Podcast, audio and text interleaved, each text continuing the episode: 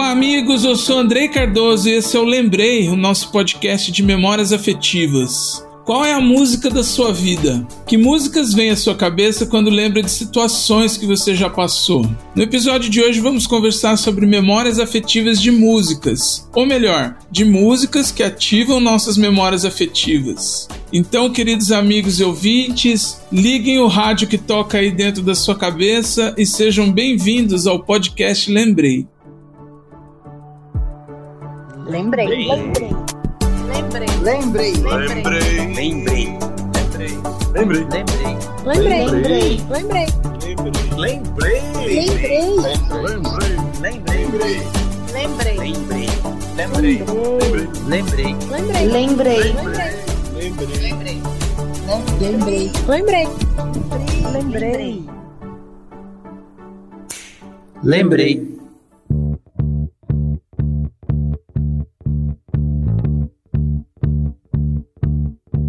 Salve, salve, queridos amigos que acompanham o podcast Lembrei, começando esse episódio onde falaremos de memórias afetivas de canções. E para me ajudar nesse papo, hoje eu conto com ajuda e participação especial dele que é músico e produtor e acima de tudo um guardador de canções como eu.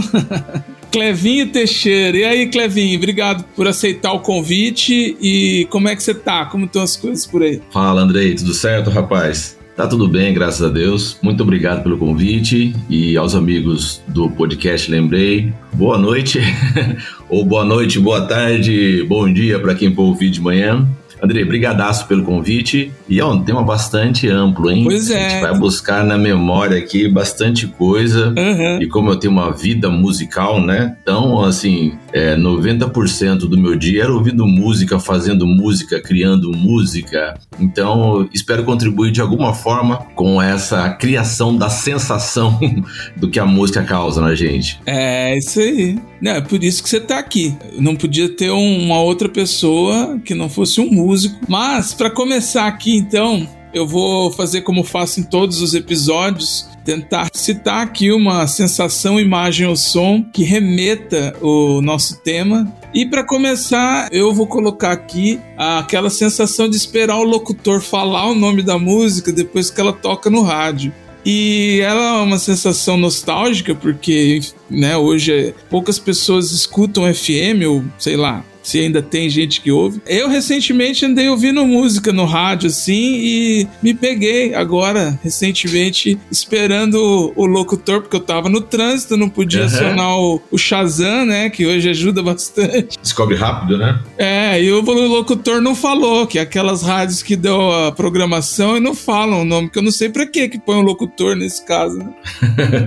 Criar uma inter- interatividade. E aí fiquei na mão. É, mas é, é interessante isso, né, Andrei? Acredito que anos 80 e 90 isso era muito forte, né? Aham. Eu lembro de, de garotada, a gente pô, reunia alguns amigos, né? Ia dormir na casa de um amigo lá, ficava até de madrugada ouvindo, principalmente aqui aquela rádio Band, Ba- Bandeirantes FM, que tinha Band, Bandeirantes a Caminho do Sol, Sim. que era uma coisa impressionante ali. Tocava música, a gente lembrava de uma, ficava sabendo o nome, já pedia outra, a pessoa já atendia. Era um, assim, era um banquete, né? Era um banquete de, de, de canções e a gente virava madrugada até às seis da manhã, ia dormir depois das seis, só ouvindo música. Parando para ouvir música, coisa que eu, que é- eu acredito que seja raro hoje em dia, né? É, hoje em dia é difícil mesmo e, e eu ainda comento muito que tem aquela questão do tempo da música, que hoje em dia tem estudos que mostram que as pessoas escutam 15 segundos de música e já mudam, né?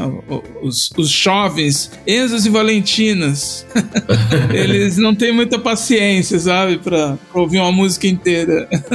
Hoje em dia eu não tenho mais o chamado deep listening, né? Que é o hábito de, de se ouvir um disco inteiro, né? Um álbum inteiro, colocar o álbum pra, pra rodar, como a gente fazia antigamente, colocava um disco do Michael Jackson lá Aham, e ouvia lado A e lado B. sim. Depois colocava de novo lado A e lado B, né? E a gente, no meio musical, até a gente fala que algumas canções, dependendo do contexto de elaboração dessa canção, era uma canção lado B, Ah, que ela era uma canção um pouco mais trabalhada, era uma canção um pouco mais destinada para o meio musical, quem tinha um conhecimento um pouquinho mais dentro do, do, do campo musical. aham. Então a gente falava, ah, o Ivan Lins fez uma composição lá, poxa, você viu? Lado B total essa composição dele, né? Aham, E realmente ia pro lado B. sim. Então o lado A sempre eram aquelas faixas mais populares. É, a, a música que ia tocar no rádio, né? Exatamente. E o lado B era que não tocava. Aí o lado B era aquela coisa que levava pra, pra competição, entre aspas, né? Pra ganhar o Grammy, pra ser melhor disco do ano,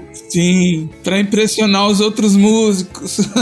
pra impressionar os outros músicos, exatamente. então, Clevinho, qual que é a sua sensação, imagem ou som aí que remete à música? Rapaz, eu vou fugir um pouco né, do que você está me perguntando aqui, que eu, é assim, a sensação que eu tenho é pelo cheiro. Olha que coisa louca.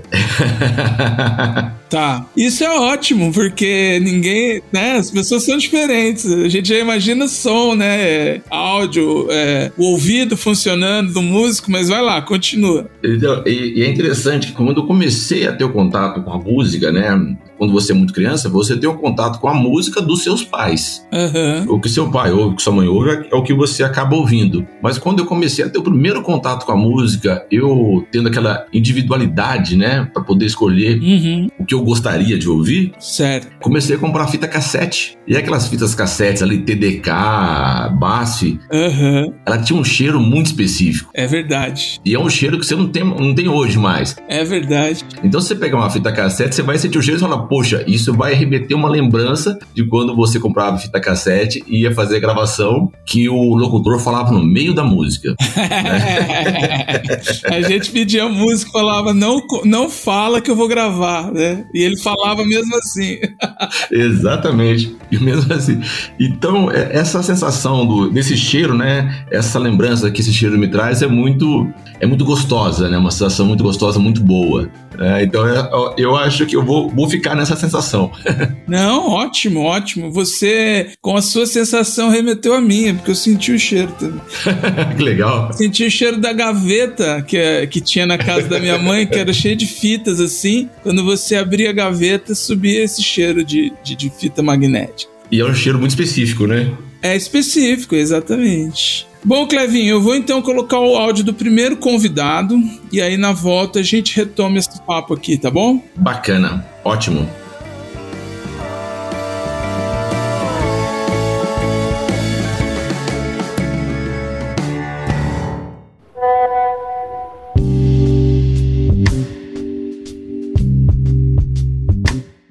Olá, amigos do podcast Lembrei. Meu nome é Rodrigo Lopes e eu vim aqui contar para vocês algumas das lembranças eh, que eu tenho de canções. Primeiramente, eu acho que a canção é a forma musical mais importante e mais abrangente, pelo menos na nossa cultura, né?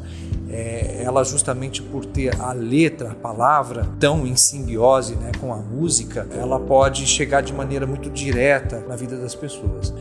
Então eu sempre gostei muito de canção e eu lembro que quando nós éramos crianças, na década de 80, é, nós tínhamos mais acesso às músicas americanas e inglesas, né?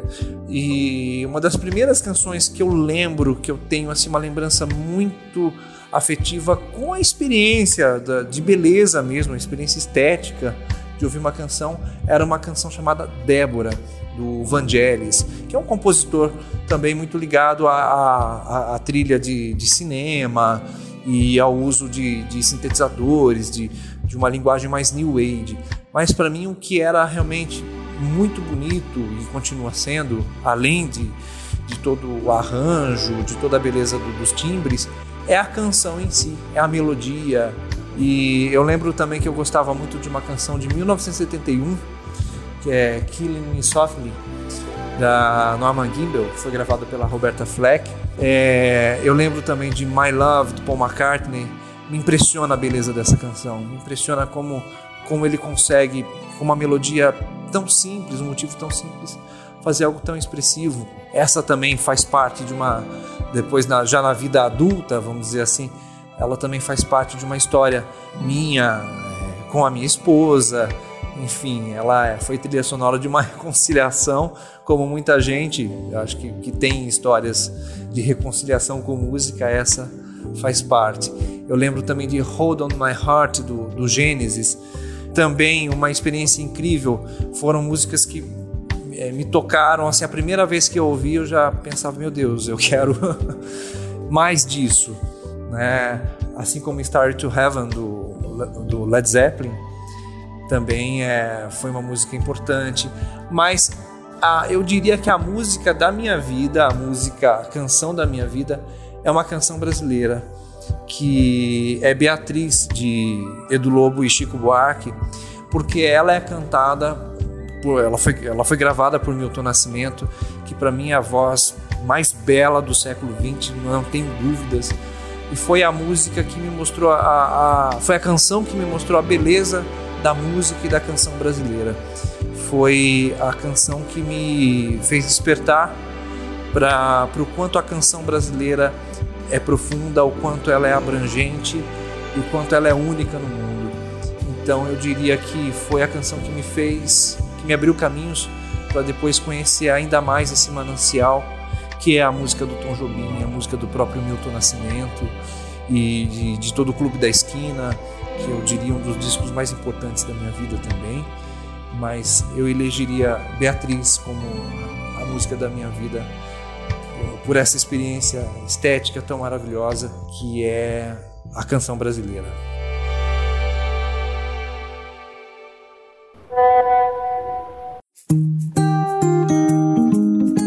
É isso aí, amigos e ouvintes do podcast. Lembrei, é, nesta temporada, os convidados que participam comigo têm trazido os áudios dos seus convidados. Então, eu vou pedir para o Clevinho apresentar o autor desse primeiro áudio aí pra gente. Rapaz, esse aí é um grande amigo, tanto pessoal como amigo profissional, que é o Rodrigo Lopes. ah, eu ia ver um Faustão aí, hein? é. O meu amigo Rodrigo Lopes, né? Apelidado muito carinhosamente de Leitinho. Ah, é? Porque ele começou a tocar muito novo. Ah, é? Desde que eu, me lembre, dentro da carreira profissional, o Leitinho faz parte da minha vida. Ou seja, o Rodrigo Lopes faz parte da minha vida. É uma figura. É uma figura. E o que eu acho interessante nele é que ele, ele sempre me joga para cima, né? Tudo passa, eu peço a opinião dele. Sim. E a opinião dele é sempre muito bem fundamentada, mas nunca com uma crítica destrutiva, vamos assim dizer. Que legal. Ele, ele me joga pra cima, não, isso tá bom, isso é bacana, isso é perfeito, é joia. Então é uma pessoa que eu sempre tive do meu lado e quero sempre que ele esteja do meu lado. Perfeito. É um, um amigo especial. Sim, sim. Antes da gente falar dos temas que ele trouxe, riquíssimos, né? Várias referências aí. Eu vou começar te fazendo uma pergunta que todos os convidados dessa temporada têm respondido. Opa. Levinho, qual que é a primeira lembrança da vida que você tem? Não é de música, é a primeira lembrança da vida. Sim. Então, Andrei, eu tenho duas lembranças É. que, cronologicamente falando, eu não sei qual vem primeiro, tá? Certo. A primeira lembrança, eu numa casa, na- numa casa lá de Eugênio de Melo, Uhum. e um, um bicho de pelúcia. Eu me lembro que eu acho que era um elefante de pelúcia. E eu tava conversando ali com uma tia que eu tenho que chama Zeugman. Certo. É, é vago, sabe? É uma, uma- é, uma, é uma coisa meio nebulosa, assim, meio enevoada, né? Com uma névoa. Aham. Sim, sim, sim. E a outra lembrança é que eu tava no hospital, Ah, é? né? E, e minha avó Tereza estava comigo lá e, e eu queria ir embora. Ela falou: Ó, eu vou chamar o médico para te dar a injeção. E daí olhou no canto da parede, no cantinho, né? Não na, na porta, mas no cantinho da parede e falou: Ó, o médico tá vindo. Então eu não sei qual dessas lembranças vem primeiro. E alguém te contou depois o que, que você estava fazendo no hospital? Porque eu fiquei curioso, você tinha passado mal. eu, eu passei mal. A gente foi brincar na casa da minha avó. Ah, tá. Minha avó tem, tem 11 filhos, né? A minha mãe, ela é- tem 10 irmãos. Aham. E como ela é mais velha, eu tenho tio- tios praticamente da minha idade. E até mais novos, né? Ah, E aí a gente foi lá brincar e eram três camas, fizeram uma ponte, né? Corporal. hum. Eu fui passar em cima de um tio ali, caí, bati a cabeça. E aí começou a virar tudo. Eu acho que foi uma crise de labirintite que eu tive e tal. E aí, Nossa. direto pro hospital. E aí fiquei alguns dias no hospital. Nossa, eu pensei no seu tio, eu juro que eu pensei no seu tio, que você passou por cima, que tinha acontecido algo pior com ele. Não, não, não. Você que se deu mal nessa. Eu que me dei mal, né? Ah, não, não fiquei tão equilibrado na ponte. Entendi. Bom, vamos então agora pro assunto em si. Vamos lá. O Rodrigo trouxe aí várias referências, várias memórias, mas nesse primeiro bloco eu queria que a gente falasse um pouco das memórias de músicas da nossa infância. Então eu vou começar contigo. Você tem uma lembrança mais antiga de música? Quando foi a primeira vez? Como você ouvia música? Quais as músicas que você ouvia quando era criança? Conta um pouco assim dessa memória um pouco misturada mesmo. Olha, como eu venho de família de evangélicos, Aham. então, como eu te falei, a gente acaba ouvindo o que seus pais ouvem, né? Primeiro contato que eu tenho com música, tanto em, em disco quanto música ao vivo, são as músicas de igreja. Tá. Certo, no nosso caso, né, que era a Assembleia de Deus, então são algumas músicas da harpa cristã e alguns cantores evangélicos que cantavam outras músicas, né, não da harpa cristã, mas outras composições, outras canções que hoje o pessoal chama de gospel, mas na época não era gospel, né? Era era música evangélica só e pronto. Uhum. Então foi o primeiro contato que eu tive com música. Na verdade, eu acho que eu comecei a estudar música, comecei a aprender música, mesmo antes de ter uma identidade, de procurar é, uma identidade musical, de procurar o que eu gostaria de ouvir. Entendi. Então eu acho que a minha primeira referência é essa, justamente as músicas evangélicas e principalmente as músicas da harpa cristã. E você começou a estudar na época por conta da igreja? Foi na igreja mesmo? Foi na igreja. Eu tenho um tio chamado Álvaro, Aham. toca trompete, e aí ele dava aula de música na igreja, eu aprendi, comecei com clarinete, eu tinha de 9 para 10 anos. Nossa. Então eu era super novo, comecei a tocar ali, fui até mais ou menos uns 14 anos tocando. Entendi. E aí eu lembro dessa, dessa parte da infância, um disco que eu ouvi muito foi um disco que meu pai comprou do Elvis Presley, Ah, boa. Bo- que segundo eles era na- não, não na época que o Elvis Presley era já famoso, mas um disco que ele gravou quando ele era evangélico. Ah, Não sei se minha mãe tem esse disco ainda. Eu vou até procurar para saber se ela tem esse disco e, e ver se essa informação é correta mesmo, né? aham. Se ele gravou um- algum disco voltado pro lado gospel, antes mesmo de fazer as canções que não eram desse estilo. Interessante. Eu vi recentemente o filme, né, do, do Baz Luhrmann, né, que cinebiografia do Elvis. É bem sucinta essa parte dele, né, na igreja, mas é, de fato ele começou na igreja, né? Então É, vou procurar saber. é interessante. É, fiquei com vontade de ouvir esse disco. É, eu vou ver muito. Minha mãe deve ter ele ainda. Vou dar uma pesquisa, vou domingo lá, vou dar uma passada lá e vou procurar saber. Legal, legal. Bom, da minha parte, como eu disse, já teve outros episódios que a gente conversou sobre música. Talvez eu seja repetitivo aqui, corro esse risco, mas a minha primeira memória de música é de um período no começo dos anos 80, porque eu sou de 1980, então minha primeira infância ali na primeira metade dos anos 80, as músicas que tocavam muito no rádio, músicas brasileiras que tocavam muito no rádio, e aí coincide um pouco com a nossa introdução, porque eu lembro que minha mãe e meu pai tinham fitas, cassete, que eram a nossa playlist da época, né? Então tinha ali Tropicana do Alceu Valença, Samurai do Djavan, Muito Estranho do Dalto, todas essas músicas desse período. E me lembro muito de discos infantis desse período também, que era o Plukt Plact Zoom, que era um disco que, com músicas infantis, era um especial infantil, né? Foi um musical, né, da Globo. Isso, isso. E aí virou um disco. Isso, e um outro que remetia ao, ao, ao sítio do Pica-Pau Amarelo, mas não era exatamente as músicas que tocavam no, na série que passava na TV. É, se eu não me engano, era um disco que chamava Pirlim Pimpim, alguma coisa assim, que também era de artistas da MPB cantando músicas infantis. Eu lembro desse disco, mas eu eu não lembro da relação dele com o sítio. Vou procurar saber também. É porque tinha aquela música da Emília que a Baby Consuelo cantava, se eu não me engano, tá? Sim. Uhum. Então, e aí eu me lembro, já mistura todas as memórias. né? Eu me lembro de uma festa num clube, que eu não sei dizer se era festa de Dia das Crianças, se era festa aniversário de alguém, se era festa de fim de ano, mas uma mulher adulta vestida de Emília e cantando a música. Pra mim era a Baby Consuelo Consuelo que tava cantando ali, entendeu? Porque eu não tinha referência de nada. Assim, olha, a Emília cantando a música. Ela é, não sabia nem que ela tava dublando, né? Eu, como criança ali, achava que era ela que tava cantando aquela música de fato. E também, como você falou, né, na, na, na introdução, a nosso primeiro contato com música não é, ele é passivo, né? A gente não escolhe. Exato. Você escuta o que os outros estão ouvindo. Então, como eu sou o mais novo da casa, eu escutava o que meus irmãos ouviam, o que meus pais ouviam. E felizmente, já é recorrente aqui eu elogiar isso e falar sobre isso. Minha casa sempre teve muitos discos e fitas, e essa troca de fitas, e grava esse disco que você tem para mim, e FM. Então, eu tenho memória de música desde sempre, sim. Me empresta o seu disco, né?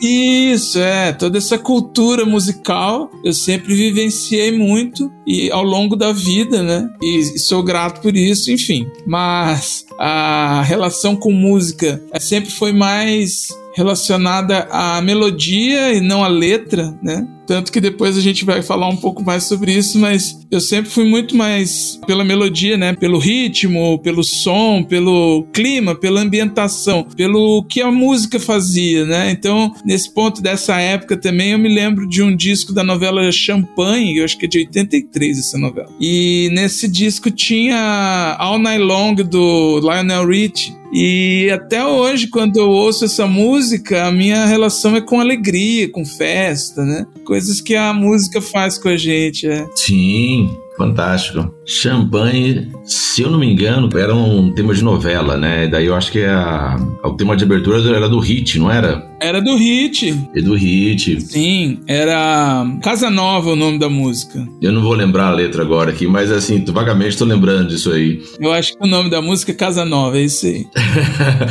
a memória falha, eu tenho fama de ter boa memória e tal, mas às vezes falha, né? E, e, é uma boa deixa também. Agora, na segunda temporada, eu tenho feito a playlist com as referências do nosso papo aqui, né? E hoje vai ser muito fácil fazer essa playlist, porque literalmente é só colocar as músicas que a gente citar aqui.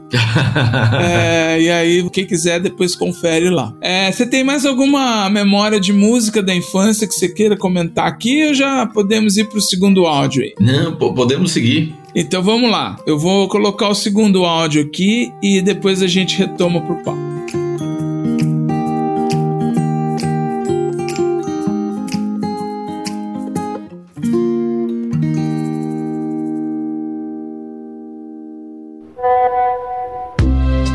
Olá, amigos do podcast. Lembrei, tudo bem com vocês? Meu nome é Emília e vim aqui contar uma lembrança que tenho de uma canção que marcou minha adolescência aos 15 anos. Eu namorava um garoto, mexeu muito com meu coração. Fomos ver um filme na época, o Superman, de 1978. Faz um tempinho, hein? A cena clássica e romântica do filme é quando Superman sobrevoa Nova York com a Lois Lane ela fica com medo, sabe? E, e até que ele segura e a sustenta assim no ar, sobre a atmosfera. E nesse clima romântico, uh, tocava a música Can You Read My Mind, cantada pela Maureen McGovern. Ela não é muito conhecida, né, atualmente, mas tem uma voz linda.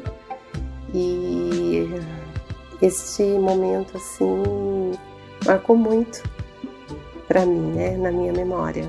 E, e acredito que de muitas pessoas da minha época. A música é linda, vou tentar cantar um trechinho dela, tá bom? Eu vou ficando por aqui e agradecendo a oportunidade. Um abraço.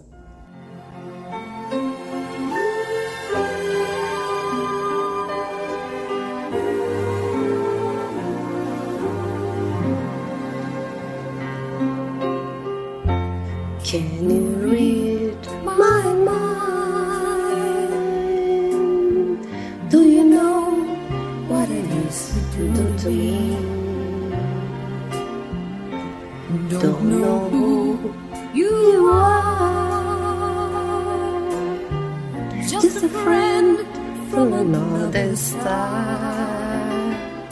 Here I am, like a kid out of school,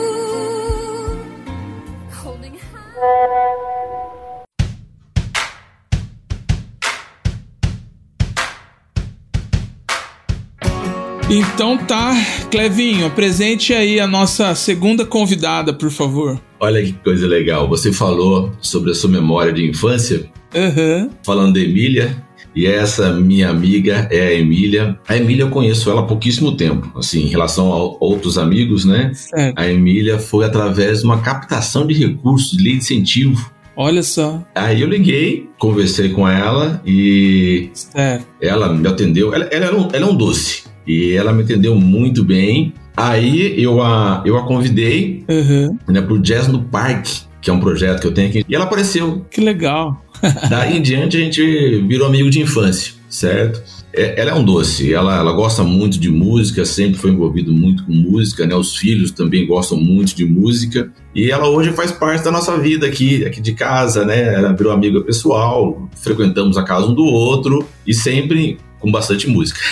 É lógico, sempre, né? Bom, ela trouxe uma referência aí do filme. Até achei que ela fosse falar da música do Gil, né? Do Superman. Superando a canção. Super-Homem, né? O Super-Homem que ele fez depois do Caetano falar pra ele ver o filme, etc. Exatamente. Essa música ela é especial porque a minha mãe sempre gostou dela. Por uma questão da época em que ela tocava no rádio, que era ali meados dos anos 80, 81, se não me engano, ela é de 80. E o meu tio, que já morreu, gostava muito dessa música e ela tem essa lembrança. Então, a música também tem esse poder, né, de fazer a gente lembrar de situações e pessoas que invariavelmente já não estão mais entre nós. É. E essa música tem uma coisa em comum entre nós, porque o Ronaldo Santos é nosso amigo em comum, né? Já nos, Sim, nos encontramos lá na casa dele. grande Ronaldo. Eu já falei isso em outro momento. Vou repetir, a minha amizade com o Ronaldo está um pouco é, distante devido a motivos de eleição, mas logo logo passa. Ronaldo, você vai ouvir isso aqui, um abraço, eu gosto muito de você. Abração, Ronaldo. Não temos nada, nada. Só, só um momento. Vamos dar um tempinho, daqui a pouco tudo volta ao normal. Daqui a pouco voltamos a conversar. Uma pausa. É isso aí. Mas aí eu, eu conheci o Ronaldo na época do curso Senai, né? Ele era professor lá. E teve uma festa de Dia das Mães que a minha mãe foi, eu já era um jovem pagodeirinho na época, né? E aí o Ronaldo sempre foi quem organizava as apresentações musicais, os eventos culturais lá, né, no Senai. E eu fazia parceria com ele, tocava. E nesse dia a minha mãe pediu para ele tocar essa música em especial e é uma recordação que eu tenho assim da dele tocando uma música que ela gostava. E enfim, a música é muito especial também, né, que fala sobre essa questão. É uma ótima canção, né? É uma poesia ali do, do Gil. É uma música poesia. muito bem construída. O Gil é fantástico, né, cara? Ali no- eu, vou, eu vou ser redundante aqui. Ali é fantástico. Não, é um gênio, né? Mas aí, falando desse período, já que eu emendei aqui, dessa lembrança da minha adolescência, você tem memórias já um pouquinho depois dessa fase, você já estudando música, mas o que, que fazia sua cabeça na sua adolescência? E depois a gente continua aí, né, dentro do tema do áudio da Emília. ah, sim, vamos lá. Então, adolescência, eu tenho, tenho uns primos, né? Que, que, que são ali do, do- da Vila Industrial, Jardins Mene, ali em São José dos Campos. Uhum. E o, o Marquinho, Marquinho é um pouco mais velho do que eu, então foi o primeiro a, a começar a me apresentar o que tinha de, de música no mundo. Então eu ia para casa do meu tio, né, meu tio Zé, e ali ele tinha disco do Michael Jackson, né, tinha, sei lá, disco da, da Cyndi Lauper. Aham. E aí, aí ele começou a me mostrar, falou, cara, isso aqui é legal, isso aqui. E a gente ouvia música o dia inteiro, o mesmo disco o dia inteiro. Michael Jackson, né, que foi o disco mais vendido no mundo, O thriller, né? é, o thriller é infinitas vezes. E, e ali que eu percebi que, que a música, ela, ela claro, né, ela, ela gera frequência, a frequência interfere muito no que você sente, né? No momento. Sim. E, e eu, eu achei bacana que, porque ali, quando, como eu te falei, né, vou até reforçar, eu comecei a criar uma identidade, Aham. e aí eu percebi que ela começava a mexer com a minha memória. Que legal. Conforme eu, eu ouvi uma música, eu lembrava de quatro dias antes da sensação que eu tive naquele momento. Eu falei, poxa, que coisa fantástica, né? Que coisa. É claro que na, na época a gente é adolescente, a gente não tem nem o vocabulário para expressar esse tipo de sensação, né? A gente sabe que é legal, Aham. sabe que é legal e sabe que é, que é interessante. É isso aí. E tem uma outra ocasião que, que eu fui para para Ubatuba, fui na casa do, do, do Júlio, também, que é um outro primo, e fui, passei um verão lá. E nessa época, a música que estava no áudio, eram duas, duas canções que estavam no áudio. A primeira foi é, Uma Noite e Meia, da Marina Lima, Aham. e depois é Um Dia Um Adeus, do Guilherme Arantes. Nossa. Cara, essas, essas duas músicas tocavam na rádio frequentemente ali, Aham. e era uma, uma sensação muito boa, porque eu tava no verão, sabe, surfista, né? nessa, nessa época eu queria ser surfista, era uma coisa fantástica, e eu tava em Ubatuba, né, no meio do surf, né, muita, muita gente bonita, muita menina bonita, e rolando essa música, sabe, parecia coisa de filme. Sim. Então é, é, é muito legal essa lembrança que eu tenho dessa época. E se eu não me engano, isso foi 84. Vou puxar aqui, eu imagino que deva ser por aí. Eu, eu vou só fazer uma vírgula aqui, porque quem escuta aqui sabe que eu tenho a questão da memória associativa. E você não, não fique assustado, não tô corrigindo a questão do ano.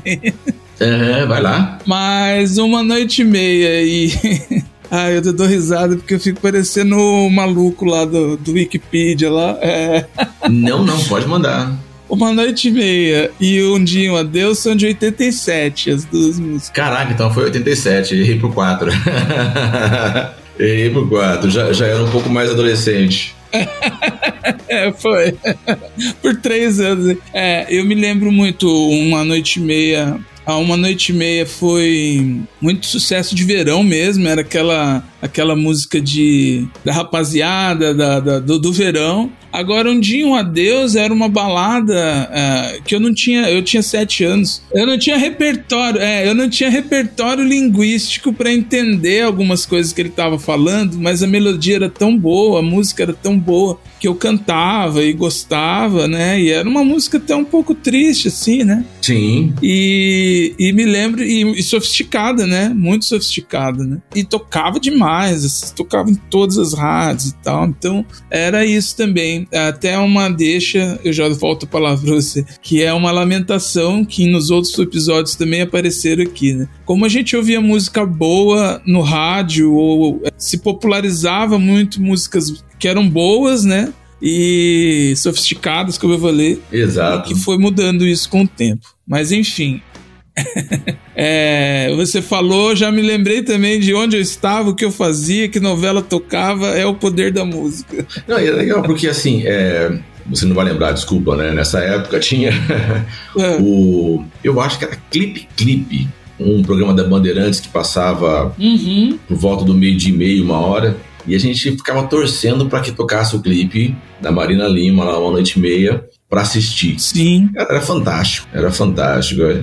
Era um clipe na praia, assim, né? Eu lembro disso. Acho que tinha isso. Né? Então, e, e era fantástico. E de vez em quando passava, né? Pelo menos uma vez por semana eles tocavam. Uhum. Porque assim, o clipe, clipe ele pegava, acho que as 10 mais ali, fazia uma peneira e fazia ali uma mistura, né? Ah, toca essa esse dia, toca essa outro dia, Uhum. e por aí criavam um programa.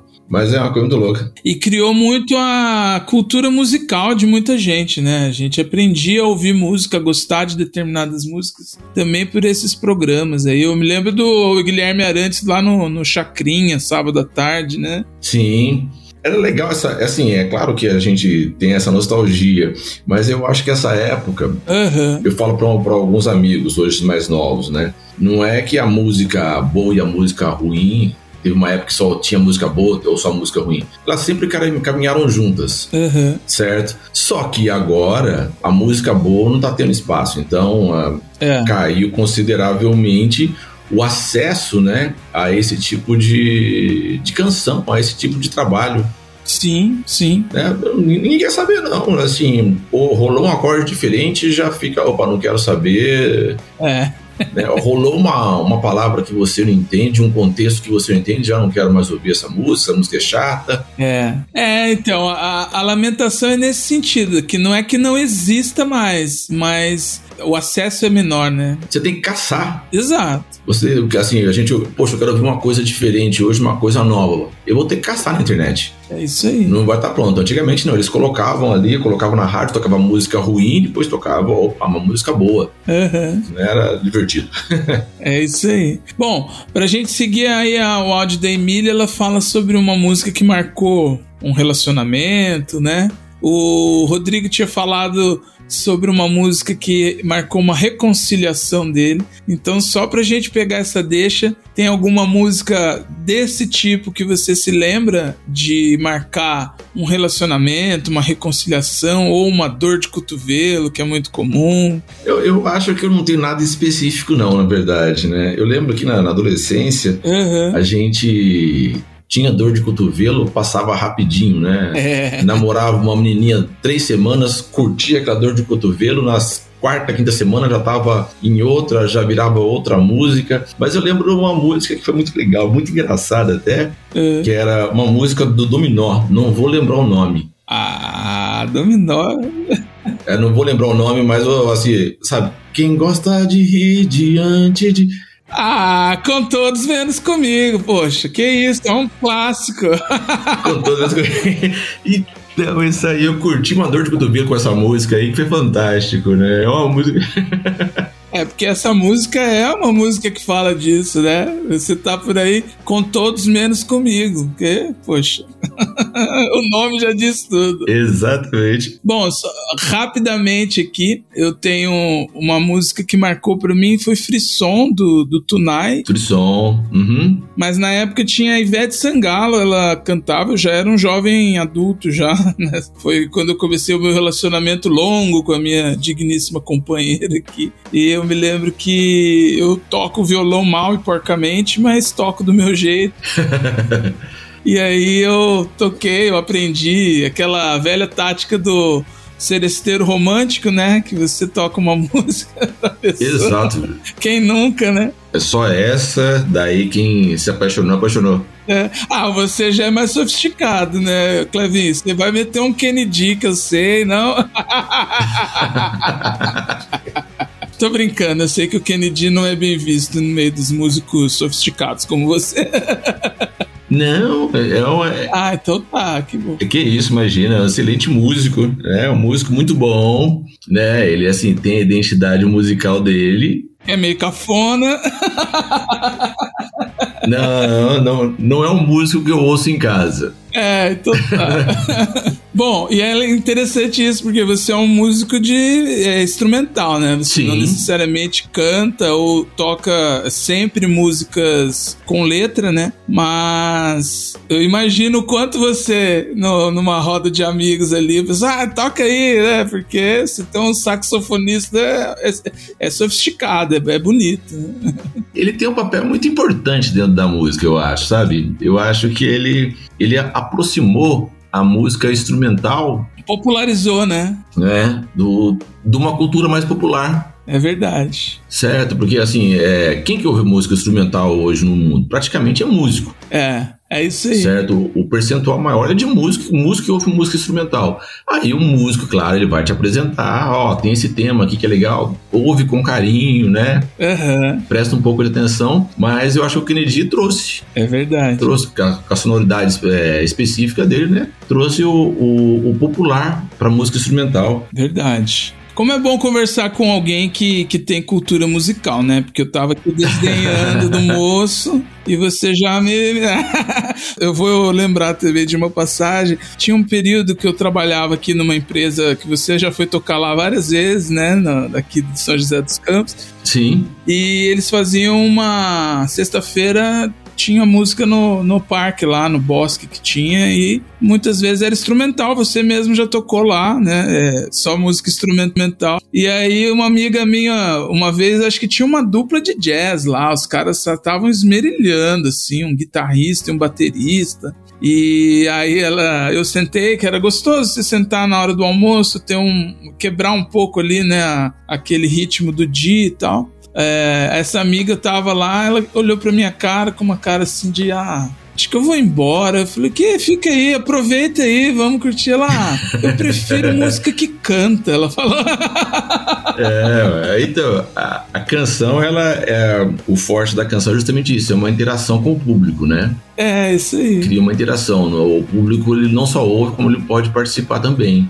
Uhum. Mas é, é interessante, eu toquei nesse, né, nessa empresa, né? Uhum. Eu não sei se foi nesse dia, toquei várias vezes lá. Sim. E a primeira vez que eu toquei, eu fiquei impressionado, né? Então teve o almoço. Isso. E ali, toda a parte administrativa ali, né? Tal. E toquei, ó. Algumas pessoas foram conversar comigo, bacana. Uhum. Toquei no jantar também, tinha um assim, um pouco misturado. Acho que algumas pessoas do administrativo que ficaram, né? E o pessoal da produção ali. A noite era mais produção mesmo que, que ficava, né? Aí eu toquei na ceia. É mesmo? Eu não sabia. Na ceia foi fantástico, cara, porque É. assim, só tinha, só tinha homem, né? O pessoal Uhum. da produção ali. Eu acho que pouquíssimas mulheres. O pessoal foi jantou, foi assim, foi unânime, foi todo mundo lá pra fora, toquei uns Kennedys. Ah, claro.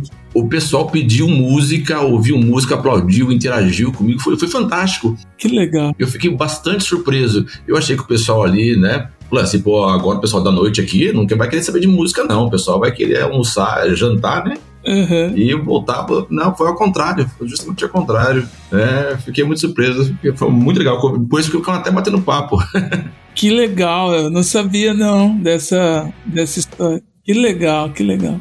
Bom, pra gente fechar o bloco aqui, então. Ah, eu não contei, mas é, sobre reconciliação que o, Rodrigo falou, eu me lembro muito de uma fossa. fossa, o pessoal não fala fossa hoje em dia mais, né? Fossa entrega a idade, né? A fossa é, é- parece aquelas músicas da Maísa. Não, eu me lembro de uma crise, assim, no relacionamento que eu ouvia Gonzaguinha, Pô, fantástico. grito de alerta. Então eu me lembro de estar andando de carro, assim, num- numa fossa, já que eu falei esse termo. E aí começou a tocar grito de alerta com o Gonzaguinha, e aí o- quando fala que o copo tá prestes a transbordar, era essa metáfora que ele fazia, aí o choro veio, não tinha como.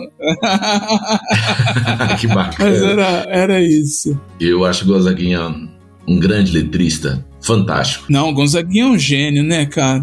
É impressionante o poder que ele tem de me emocionar, porque eu tenho uma relação com ele de infância, de ouvir os discos que a minha mãe ouvia. Como eu falei, mesmo sem ter um repertório emocional para entender a, a, a sofisticação daquilo, ele me tocava como criança, depois como adulto, agora como quase senhor velho idoso. E eu- é impressionante, o Gonzaguinha é impressionante a- a- o poder que ele tem. Mas assim, ó, pra gente fechar esse bloco aqui, você teve alguma música que você enjoou de tanto ouvir? E alguma que você cantava errado e descobriu depois? Porque isso também é um tema das canções, né? Então, é, é claro que eu acho que na época eu enjoei de, de várias, né? Aham. Mas depois, passado um tempo, você começa a reviver, né, com o, o, o Napster, né? O Napster foi um ícone da, Foi, do foi. Remember, né? E aí, assim, era era gostoso, gostoso ouvir, né? Algumas músicas. Eu ouvi muito Boy George quando, quando adolescente. Depois ouvi, enjoei, né? Depois ouvi também, já mais adulto, relembrei de algumas coisas. Eu acho que não tenho nenhuma música que eu tenha ouvido, ouvido muito e tenha desgostado de alguma forma. Entendi. Agora, o que, o que eu cantava errado era que 90% da, das pessoas da minha época cantava errado, que era um, um abajur cor de carne. Ah, o Abajur é. Mas é polêmico isso, né? Esse é polêmico, né? Porque depois vieram dizendo que era cor, cor de carmim, né? É, a gente não tinha acesso à letra, né, nessa época, né? Ah, não sei. E ele desmentiu. Ele falou que é cor de carne mesmo, que era um abajur cor, cor da pele. É. Cor de carne, então. Tem um, um episódio, eu vou pôr no site depois, de um podcast que é, na verdade, um, um recorte de um programa da CBN, do Sala de Música com o João Marcelo Bosco, e que eles contam várias histórias de pessoas que cantavam. Canto assim e daí é o nome do episódio. E aí tem várias, né? Eu sou campeão nisso porque, como eu disse pra você, eu, não- eu me ligo menos na letra. Então, mesmo depois de adulto, quando eu ia cantar, aí às vezes a Flávia, que é minha esposa, minha digníssima companheira, tá aqui ouvindo, ela fala: Não, não, canta de novo aí o que você cantou. Repete, por favor. É, aí eu já sei que eu dei bola fora e paro e falo, não, não, é, não sei. Então, é, eu já citei isso num outro episódio, mas tem o, o Lindomar de Itapuã, que eu sempre achei que era que ele tava falando do Lindomar de Itapuã, né? e aí ela brincava comigo, falava, ah, o Lindomar, né, era um, um pescador lá que, que cantava pra ele e tal. Era, era muito, muito, muito interessante nessa época Uhum. as músicas que eram em inglês, assim, aí, aí é sem comentário, né? Aí era. Ah, sim, sim, sim. ah, Aí. Mas tem, tem uma música em específico que eu, que eu sempre cantei errado, né? Uhum. E, e cada um cantava uma coisa, né? Nessa, nesse trecho. E Certo. eu acho que até hoje, até a, a intérprete, né? Que é a, a Xadê, o pessoal fala Xadê, Sadê, não sei, Xadê, ela deve, ela deve cantar errado, porque é aquela, aquela Smooth Operator. É, até ela canta errado. Né, que é o Smooth Operator. Eu cantava Estula Boeira. Estula Boeira. Não, é isso aí. Ó, quando eu descobri que essa música chamava Smooth Operator, eu falei, meu, nada a ver, não é isso que ela canta. Ela não canta isso, cara. Ela, ela canta outra coisa. E todo mundo cantava diferente. Era, era diversão. Exatamente. É, exatamente. É, são várias. Mas pra gente fechar o bloco, eu vou falar que, que tem a ver também com essa coisa de como a música desperta algo na gente da memória mesmo. Tem até um, um filme, eu acho que chama A Música Nunca Parou, é baseado num livro do Oliver Sacks, que ele fala, ele fala sobre isso, né? Do, de alguém que tava com problema de memória e resgatou as memórias através da música. Um certo dia tava passando um programa do Paulinho Mosca que eu gosto muito, que era o Zumbi, do que ele entrevistava músicos, né? E ali ele conversava sobre composição e tal. Certo. Tava o Orlando Moraes. E aí ele começou a cantar uma música. E aí eu não ouvi essa música há muito tempo, mas do nada ela ativou na minha mente uma coisa e eu comecei a cantar junto. E aí, nessa mesma época, teve o- uma. é, a, o SBT passou novamente o Pantanal, a primeira versão, não essa, esse remake agora, primeira versão. E aí, num dia lá de um banho de rio, começa a tocar música. E aí eu entendi tudo. Falei, ah, eu ouvia muito essa música na época da novela, quando eu tinha 10 anos Ah, que bacana. cantava junto, que eu não lembro o nome da música, mas era uma música muito bonita que tinha. Vai estar na playlist aí, depois vocês vão ouvir. Ela tá é, é, muito naquelas cenas de, de banho de rio e tal. Só que tem um detalhe: no refrão, quando ele começou a cantar, eu fui nessa de cantar junto e eu percebi um pequeno erro ali, né? Que ela fala: Mar feroz que vem dormir na minha cama, ele fala no refrão. E eu achava que era mato heróis que vem dormir na minha cama. A criança de 10 anos já tava querendo matar heróis, ah, sei lá, ó, o Superman. Não, mas é legal. A gente viu uma frase esses dias até no Instagram. Uhum. Que, que uma, como é que era a frase mesmo? Você não sabe onde você colocou o óculos, né? Hoje. Mas se tocar uma música anos 80, você canta ela inteirinha, né? Sim, sim. Você não lembra onde colocou o óculos hoje, eu não lembro o É que você comeu no almoço. Ah, não, eu não lembro o que você comeu no almoço, mas se tocar uma música dos anos 80, você canta a letra inteirinha. Canta inteira, é isso aí. E foi isso que aconteceu comigo. Falei, nossa, a música brota daquela. Comigo acontece com os pagodes dos anos 90. Como eu disse, eu era um jovem pagodeirinho, né? Parei de ouvir depois de uma certa idade. não, mas é, é que- é tocou muito também, né? Os pagodes anos tocou muito. Tocou muito, era música popular da época, quando eu era eh, adolescente, né? Nos anos 90. E também era aquela coisa do acesso, né? Era fácil. Pegava ali um cara, pegava um pandeiro, outro no chocalho, e tava batucando, né? é verdade. Clevinho, eu vou colocar o terceiro áudio então pra gente fechar o episódio depois, tá bom? Opa, vamos lá. Tá joia.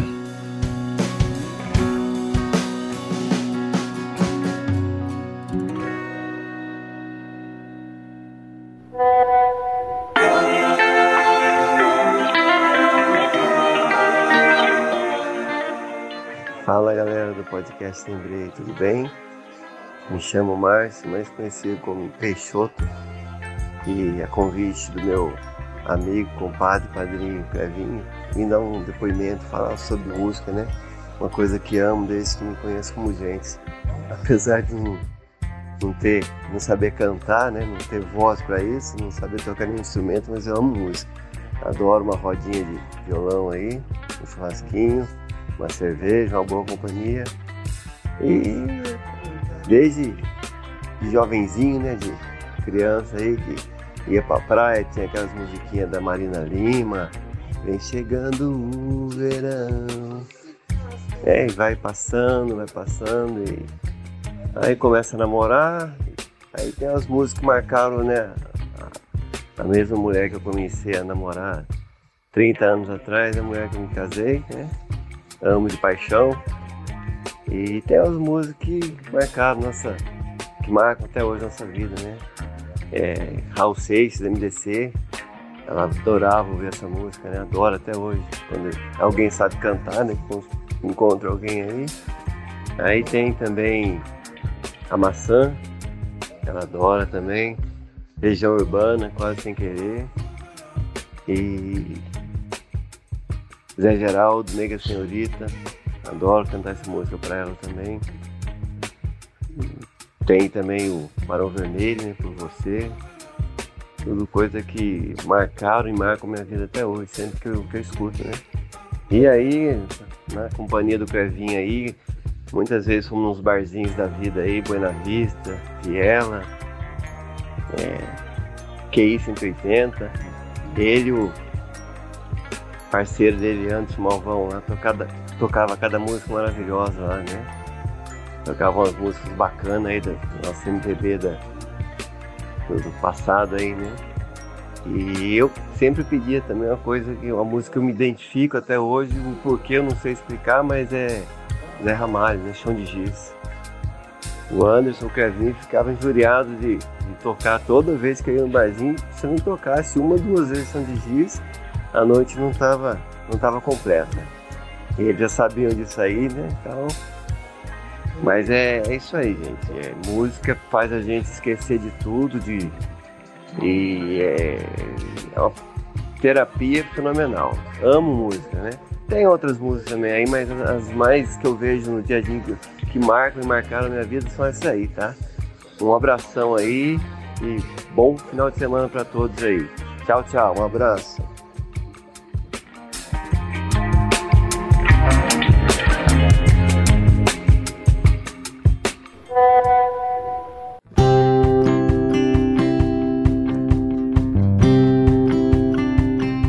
Então é isso, Clevinho. Esse é o último áudio do nosso episódio. Então nos apresente aí o, o autor desse último áudio, por favor. Esse é meu padrinho, né, meu compadre, meu grande amigo Márcio. Eu carinhosamente chamei de Peixoto. E aí a gente ficou Peixoto daqui, Peixoto dali. Ele me chama de Peixoto, eu chamo ele de Peixoto. Uhum. E o Márcio tem, tem, uma, tem uma história muito engraçada, né? Uhum. Eu conheci ele já adulto, certo. já namorava a Ellen, minha esposa, né? E aí, ele é irmão de um aluno de saxofone que eu tive por volta de, de 2000, mais ou menos, que é o, o Jorge. Uhum. Né, o Jorge Vanderlei, que é irmão dele e tal. E aí, uma vez eu convidei o Jorge e falei: Jorge, eu vou tocar num bar ali na, na Juscelongo. Vai lá, vai lá, leva os teu, teu, teus amigos, né? Leva uma turma. E ele foi e levou o, o Márcio, né? O Peixoto. E aí a gente tocou, o Peixoto adorou, gostou bastante das músicas que a gente tocou. A gente estava fazendo um show mineiro na, nesse dia. Eu e o Anderson Malvão, né? O Max Malvão. Meu amigo, meu parceiro, meu irmão. Seu amigo, Max Malvão. e aí foi engraçado, porque o Vanderlei chegou e falou para mim assim: Rapaz, vou te falar uma coisa. O Márcio, né, que é o Peixoto, ele, ele não gosta de ninguém. E ele gostou de você, cara. Olha só. eu achei muito engraçado. É claro que foi uma, uma tiração de sarro, né? Porque eu uma gente finíssima, tem vários amigos, gosta de muita gente, é claro. Uhum. Mas daí em diante a gente virou amigo, a gente passou a frequentar uma casa do outro, virou padrinho de casamento, né? E eu, até hoje somos grandes amigos. Quando toco na medida do possível, né? Ele vai, vai prestigiar. A última vez que eu lembro, a gente fez aqui um aniversário, né? Saindo da pandemia, ele veio aqui em casa, ele adorou. Ronaldo Santos estava aqui fazendo violão e voz, né? Tocou Mega Senhorita. Nossa, foi, foi fantástico, foi fantástico. Ele é um querido, né? A família toda ali, os ribeiros ali de São José dos Campos são, são os queridos. Que legal, que legal. Bom, vamos falar de músicas já agora, de, de período adulto aqui. Mas antes de eu perguntar das músicas que fazem sua cabeça hoje, ou que você se lembra como adulto, como é que, como é que você se tornou músico? Quando é que você viu que o negócio ficou sério, assim? Já faz tempo também, né? Faz tempo, faz tempo. Eu, eu tenho, tenho uma história por trás disso, é claro, né? Uhum. Em 91, a Embraer, Uhum. né? Ela entrou numa crise muito, muito forte, mandou 6 mil funcionários embora. Sim. Meu pai trabalhava na Embraer nessa época, eu fazia né, a ITEP. E aí foi aquela bagunça. Meu pai ficou um tempo sem receber. Até hoje não sei como é que ele administrou a família naquela época, porque a Embraer não. Foi uma, foi uma bagunça, né? Certo. Não vamos falar do, do, do passado político né, das empresas. Sim, sim, sim. E aí, eu saí da ITEP nessa época para o mercado de trabalho já com 6 mil desempregados em São José dos Campos. Ou seja, não tinha emprego para ninguém. Uhum. E eu tava tocando saxofone ali em casa, um pouquinho, estudando, né? Meio sem informação, né? Na época, porque era difícil você arrumar alguém que tocasse saxofone para te ensinar. Uhum. Fui lá e achei uma pizzaria lá, tinha um tio que tocava violão. Ah, vamos tocar um pouquinho. Fui, toquei, ganhei um dinheirinho aqui, arrumei outra pizzaria, fui lá, toquei. Eu comecei a pegar gosto pela coisa. né? Então, na verdade, acabei sendo músico meio que por acidente da, da economia. Certo. A economia daí eu falei, pô, pô, peraí, se eu tô tocando, então eu, eu preciso ter conhecimento dentro da área. E aí fui para São Paulo, aí estudei São Paulo, eu fui em 91 para o LM, né? 92, perdão, para o. LM, e aí fiquei lá até 97 estudando música, fiz vários cursos, né, complementares, e aí eu falei, pô, agora, agora não dá para voltar atrás, né? Agora é seguir carreira. Então foi, foi meio que por conta disso, meio que por falta de opção de emprego Certo. dentro da área de, de, de informática, né, que foi o curso que eu fiz na ITEP. Entendi. Que legal. E é meio por acidente, mas eu sempre comento isso com as pessoas em relação à, à vocação da nossa região aqui, que é muito industrial. Então, o jovem, adolescente, sempre olha para possibilidade de trabalho, para vida profissional dentro dessas empresas, né? Isso. E muito legal, muito legal que você, por acidente, tenha fugido disso. Porque às vezes eu fico lamentando como eu fiz esse caminho também de trabalhar muito tempo e fazer cursos Senai, cur- curso técnico, né, pra trabalhar nessas áreas. Às vezes ficava me questionando, poxa, e se eu conhecesse a área de marketing antes, conhecesse a área de cinema, conhecesse, né, conhecesse a área de produção de, de vídeos, eu não tive essa possibilidade. Então, É verdade. É, não, mas é uma área muito industrial, né? Aqui São José e Jacareí. É, exatamente. Exatamente. Então, legal que você foi por esse caminho, mesmo por acidente, num lugar tão industrial, né? E o que, que você escuta hoje? Como é que você vê a música que te influencia como músico, né? E na sua vida adulta? O que, que faz sua cabeça, assim, na... ou fez, ou faz ainda, sei lá. Olha, é, eu, eu vejo o seguinte, né? É, como eu te falei, a gente, hoje, para você ouvir uma coisa muito boa, você tem que caçar muito, Aham, procurar muito, né? É, hoje eu tenho ouvido muito Jacob Collier, aham.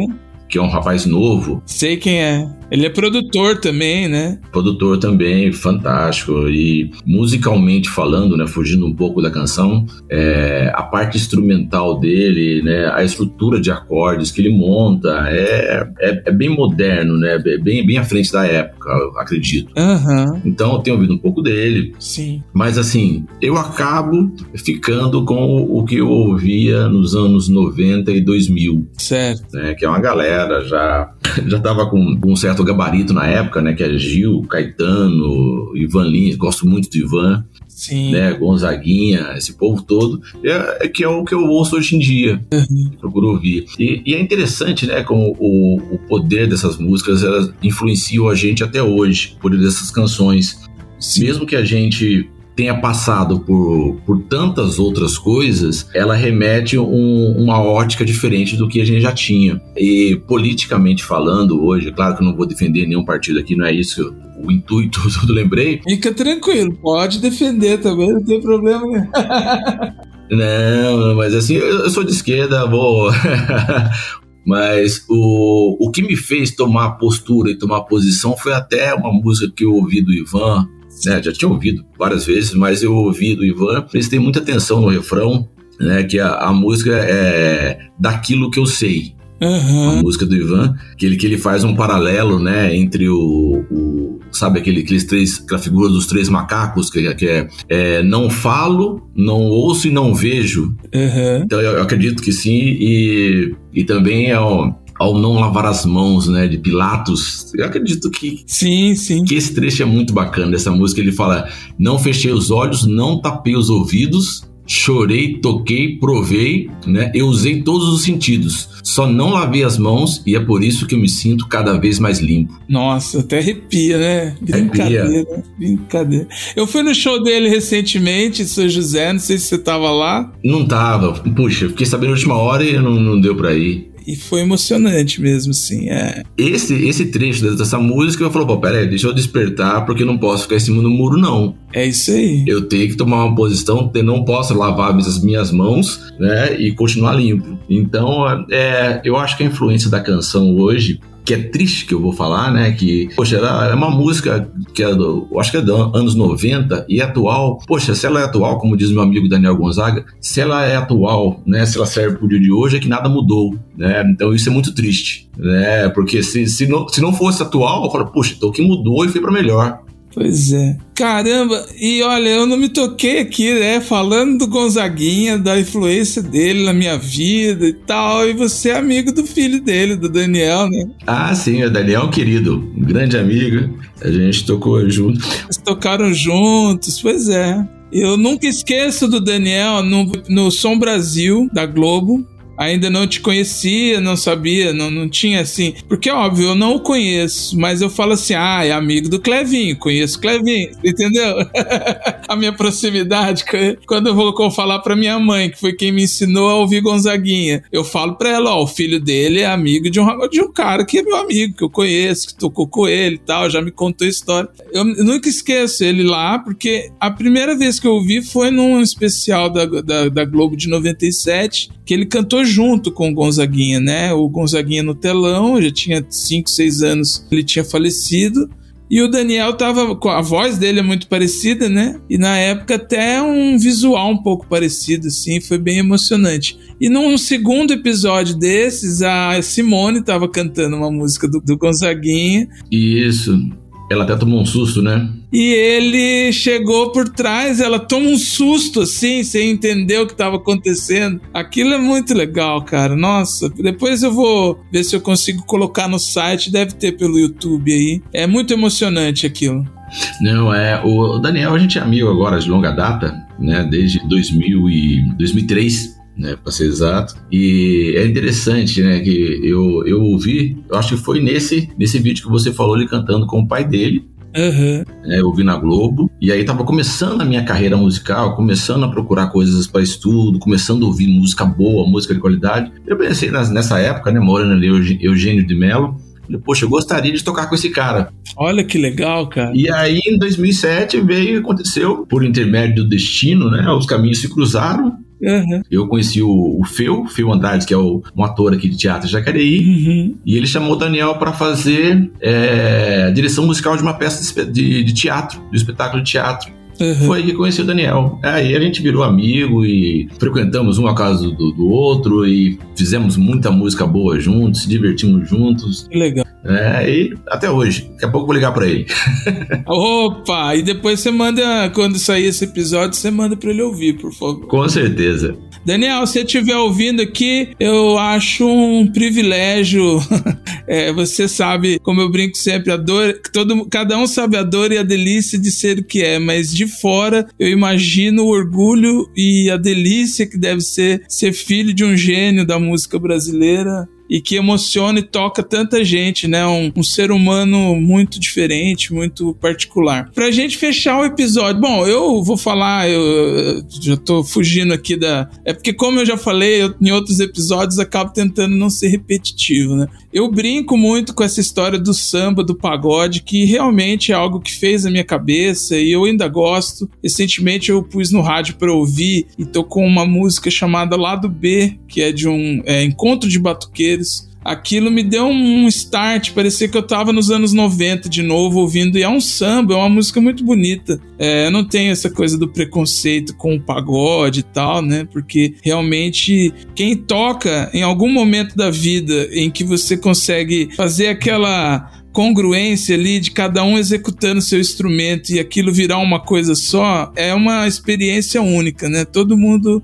deveria sentir isso em algum momento da sua vida. Então, eu tive essa oportunidade por causa do pagode lá na minha adolescência e não posso falar mal dele, né? Que bacana. Agora, eu brinco com isso, que depois eu fui ouvindo outras coisas. Então a MPB pra mim é muito forte. Eu sou um fã de carteirinha do Djavan e do Paulinho Mosca. E hoje, quando as pessoas falam, ah, eu ouvi Djavan, lembrei de você, eu fico orgulhoso. Eu acho, pô, que bacana. Tem gente que gosta de tirar um sarro, de ficar brincando com isso e tal. Mas pra mim é um orgulho, assim, da, da Lenine, essa turma aí, Zé Cabaleiro. E aí eu ia falar disso, que o Zé Cabaleiro fez um show aqui, né, onde a gente mora. E eu tive a oportunidade de ir lá depois do, do, do show falar com ele. E eu brinquei com essa história do pagode. Eu falei pra ele: olha, eu você é responsável por me livrar das drogas. Aí ele olhou para mim com um olhar assim, né?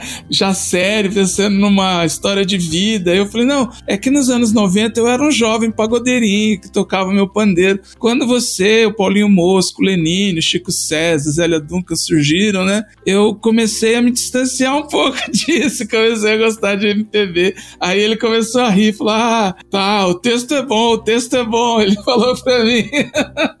Mas é longe de mim essa questão do, do, do pagode. É, meus amigos pagodeiros não fiquem bravos comigo. Mas hoje é isso. E eu ouço muito rock também, rock alternativo. Na verdade, sim, a música de um.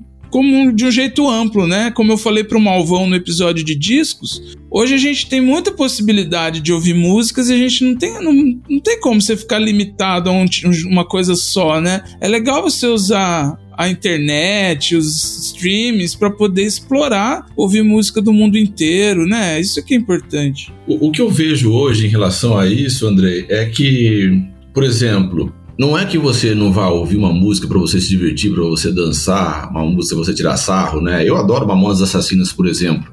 Aham, uhum, isso. Certo? Mas é, tem um momento que você vai parar para você ouvir música. É. Né? Tem, eu, eu, eu, particularmente não, não, curto, né?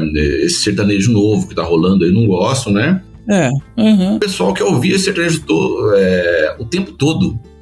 É meio uma ditadura também, né? Você liga o rádio, você escuta sem querer. É, é complicado isso. Toda hora. Meu, você tem que pôr alguma coisa para você, vamos para sua erudição, por exemplo. É. Aí você vai lá, é sertanejo. Ah, eu vou colocar alguma coisa para eu afogar as mágoas, é sertanejo. Eu vou colocar para divertir, é sertanejo. Falei, poxa, daí outras canções aí de outros estilos, de outros segmentos que, que tem palavras muito boas, que tem, meu, tem uma, uma quantidade de compositores novos aí, até o até mesmo, né, o Daniel Gonzaga, um excelente letrista. Sim, sim. Depois, depois eu quero que você coloque, tem uma música dele que eu falei pra ele que eu amo de paixão, que é Reza das Fortes. Tá. Vai estar tá na nossa playlist. Carol Saboia gravou. É fantástico, uma letra, eu arrepio, né? Ouvindo essa música. Um grande letrista gravei com ele agora no o DVD que saiu recentemente. E assim, é, o pessoal não para pra ouvir mais. É. Então recebe aquela, aquela avalanche de, de, música sertaneja que, que a letra não é muito profunda, mas que por uma diversão tá tudo dentro, tá valendo, bacana, fechou. Pô, mas isso aqui é uma coisa para te dar um, um pouco mais de, de, de, de, Não digo sabedoria, né? Mas um pouco mais de sensibilidade Poxa, você não vai ouvir, você vai ter que caçar muito para você conseguir achar alguma coisa que faça essa função. Pô, mas aí, né, tá no sangue, né? O Daniel, ele tem o sangue nobre. Ah, com certeza. né? com certeza. Bom, é, é isso. E é, é uma ditadura mesmo, infelizmente. E foi como o mercado e o meio musical foi se moldando também, mas isso é papo para um outro tema, para um outro assunto, para um outro episódio, né? Maravilha. Pra gente fechar aqui, então, só para fechar um, com um pouco mais de humor do que a questão dessa ditadura musical que a gente vive, você tem o famoso Guilty Pleasure, que é aquela música que você gosta e tem vergonha, por exemplo, de falar no meio dos seus amigos jazzistas, sabe? Os seus amigos músicos que você escuta. Pô, você pegou pesado, hein? Você pegou pesado, Andrei. Então, já que você é um pagodeirinho, uhum. você mesmo se autoclassifica, ah. essa tal liberdade. Opa! Eu, eu imagino você fazendo solo da introdução no sax aí, hein? Que maravilha! Eu acho ela uma música bonitinha, eu acho uma música. Não digo bonitinha, é uma música bonita, é uma música bem construída. Bonita. Bem construída, né? Então, eu não ouvia muito pagode na, na época do pagode, botava no áudio, né? Eu ouvia outras coisas, mas essa música eu ouvia e gostava. Uhum. E nessa Sim. época dos anos 90, né? Uhum. É, é claro que não dá pra comparar, mas pop da época era o, o não digo sertanejo, era o, esse, esse pagode, né?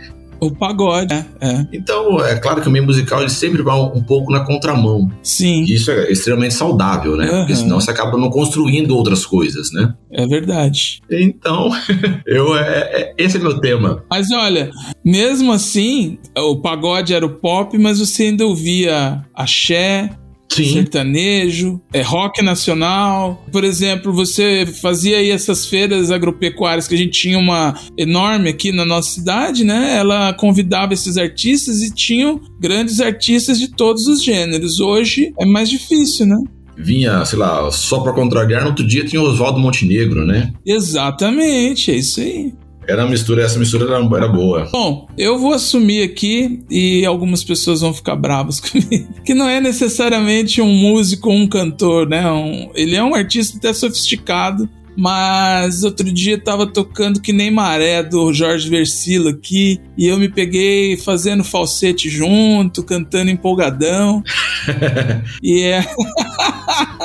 e assim, é, ele é um pouco contestado, né? Parece que às vezes ele quer ser um, um pouco de Javan com um Caetano. Às vezes consegue, às vezes não, mas o, o que nem maré até entra naquela questão anterior que eu falei de enjoar de tanto ouvir, né? Eu sou um pouco assim, às vezes eu descubro um músico novo, uma, uma banda ou alguém que começa, quando todo mundo começa a ouvir, eu falo, ah, tá louco, agora ficou chato. Eu gostava quando só eu gostava, entendeu? Eu sou meio assim, então fica um pouco das duas coisas aí.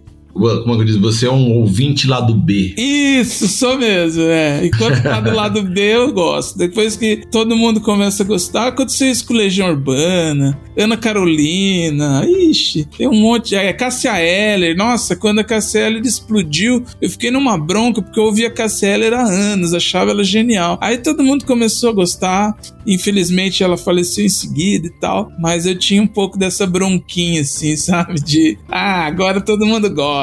Tal. Gypsy Kings, nossa, também foi uma coisa assim.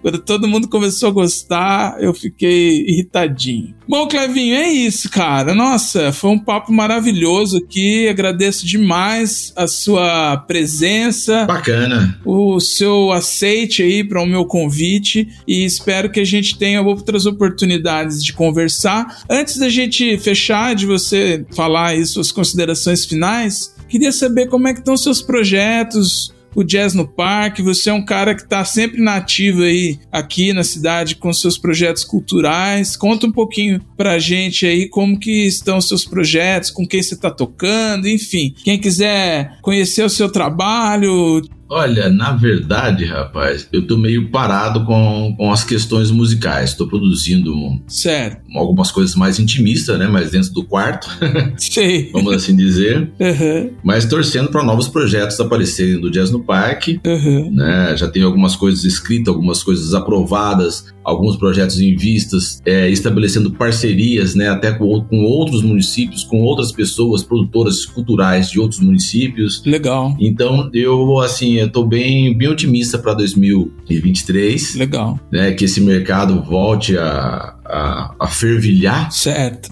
né? Porque eu acho que é, música ao vivo é sempre bom. E eu tenho um carinho muito especial aqui pelo Parque da cidade de Jacareí, Sim. e até mesmo pelo Jazz no Parque, não porque não, não somente porque ele é meu, É o seu projeto. foi um projeto que eu, que eu idealizei, mas é pelo fato de, de, de ser um momento específico para se ouvir música. Então a gente reunia ali 250 ou 300 pessoas que iam no parque de cidade especificamente para ouvir música. Pra contemplar, né? Aquele momento contemplativo. Exatamente. Então, sabe, ó, parei, eu vim aqui para ouvir música, para ouvir os músicos tocarem, Perfeito. Quem quisesse dançar, dançava. Quem quisesse ficar ali como se fosse um piquenique esticado ali, relaxado, ouvindo música, ficava. Então, assim, hoje, como eu falei pra você, a música tá muito atrelada à diversão. Então a pessoa vai num, num bar pra ouvir música e quer se divertir. Sim. Se a música não gerar diversão, não tá valendo, se a música já, já não é boa. Uhum. E ali não, ali parou, opa, é um momento para se ouvir. Então eu acho um ambiente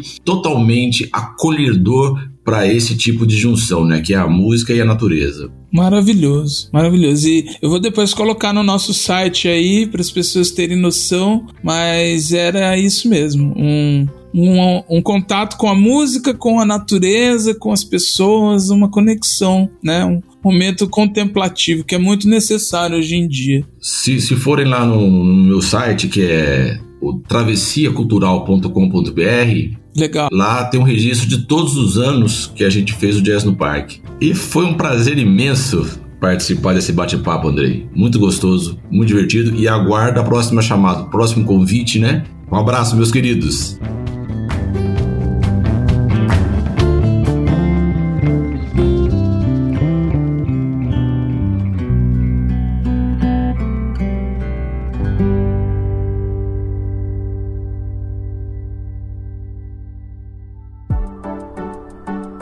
É isso aí, queridos amigos e ouvintes do podcast Lembrei. Agradeço a audiência de vocês até aqui. Peço para vocês entrarem lá no nosso site que é www.podcastlembrei.com.br. Lá vocês vão ter as fotos dos participantes, as referências dos temas que a gente ouviu. Vai ter a playlist do Spotify que a gente faz, que hoje com certeza tá super especial. Tem muitas músicas, todas que nós comentamos nesse bate-papo. Peço também que vocês entrem aí no agregador de podcasts ou no streaming que você está ouvindo, dê nota para o nosso podcast. Somos um podcast pequeno, então isso faz muita diferença. E se você gostou desse episódio, acha que outras pessoas possam gostar também, indique para essas pessoas, encaminhe aí esse episódio para elas conhecerem o podcast Lembrei, que é o nosso podcast de memórias afetivas aqui, tá bom? Nos ouvimos daqui a 15 dias. Um abraço, muito obrigado e até.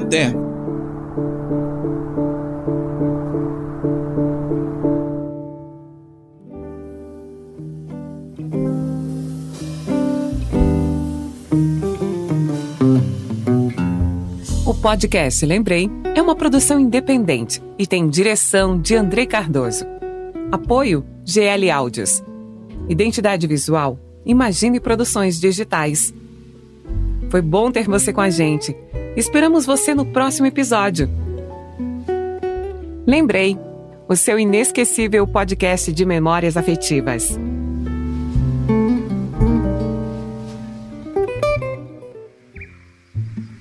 Este episódio foi editado pela Nabecast.